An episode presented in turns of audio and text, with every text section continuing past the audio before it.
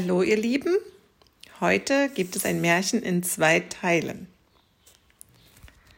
Die Hochzeit der Frau Füchsin. Erstes Märchen. Es war einmal ein alter Fuchs mit neun Schwänzen, der glaubte, seine Frau wäre ihm nicht treu und er wollte sie in Versuchung führen. Er streckte sich unter die Bank, regte kein Glied und stellte sich, als wenn er mausetot wäre. Die Frau Füchsin ging auf ihre Kammer, schloss sich ein und ihre Magd, die Jungfer Katze, saß auf dem Herd und kochte. Als es nun bekannt ward, dass der alte Fuchs gestorben war, so meldeten sich die Freier. Da hörte die Magd, dass jemand vor der Haustüre stand und anklopfte. Sie ging und machte auf, und da war es ein junger Fuchs, der sprach. Was macht sie, Jungfer Katze? Schläft sie oder wacht sie? Sie antwortete, ich schlafe nicht, ich wache. Will er wissen, was ich mache? Ich koche warm Bier, tue Butter hinein. Will der Herr mein Gast sein? Ich bedanke mich, Jungfer, sagte der Fuchs. Was macht die Frau Füchsin? Die Magd antwortete.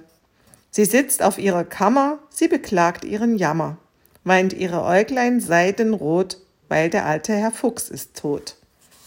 Sag ihr doch, Jungfer, es wäre ein junger Fuchs da, der wollte sie gern freien. Schon gut, junger Herr, da ging die Katz, die Tripp, die Trapp, da schlug die Tür, die Klipp, die Klapp. Frau Füchsin, sind Sie da? Ach ja, mein Kätzchen, ja. Es ist ein Freier draus. Mein Kind, wie sieht er aus?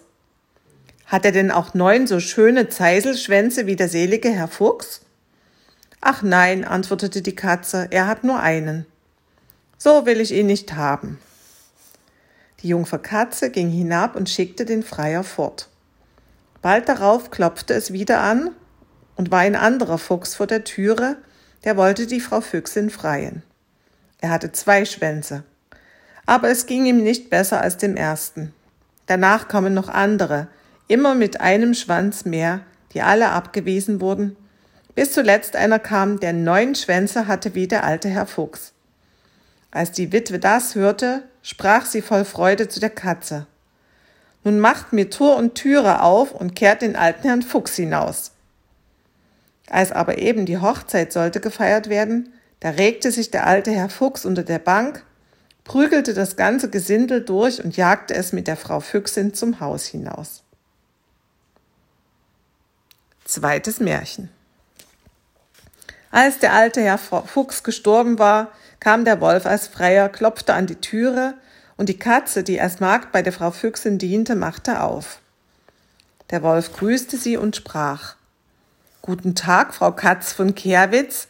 Wie kommt's, dass sie alleine sitzt? Was macht sie Gutes da? Die Katze antwortete Brock mir Wecke und Milch ein. Will der Herr mein Gast sein?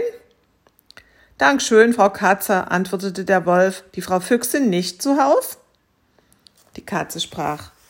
Sie sitzt droben in der Kammer, beweint ihren Jammer, beweint ihre große Not, dass der alte Herr Fuchs ist tot. Der Wolf antwortete, Will sie haben einen anderen Mann, so soll sie nur heruntergahn. Die Katz, die lief die Treppe hinan und ließ ihr Zeichen rummergahn. Bis sie kam vor den langen Saal, klopft an mit ihren fünf goldenen Ringen. Frau Füchsin, ist sie drinnen? Will sie haben einen anderen Mann, so soll sie nur heruntergahn. Die Frau Füchsin fragte, hat der Herr rote Höslein an und hat er ein Spitzmäulchen? Nein, antwortete die Katze, so kann er mir nicht dienen. Als der Wolf abgewiesen war, kam ein Hund, ein Hirsch, ein Hase, ein Bär, ein Löwe und nacheinander alle Waldtiere. Aber es fehlte immer eine von den guten Eigenschaften, die der alte Herr Fuchs gehabt hatte, und die Katze musste den Freier jedes Mal wegschicken.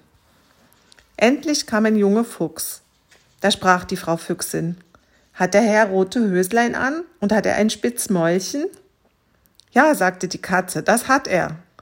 So soll er heraufkommen, sprach die Frau Füchsin und hieß die Magd das Hochzeitsfest bereiten. Katze, kehr die Stube aus und schmeiß den alten Fuchs zum Fenster hinaus. Bracht so manche dicke, fette Maus, fraß sie immer alleine, gab mir aber keine. Da ward die Hochzeit gehalten mit dem jungen Herrn Fuchs und ward gejubelt und getanzt, und wenn sie nicht aufgehört haben, so tanzen sie noch.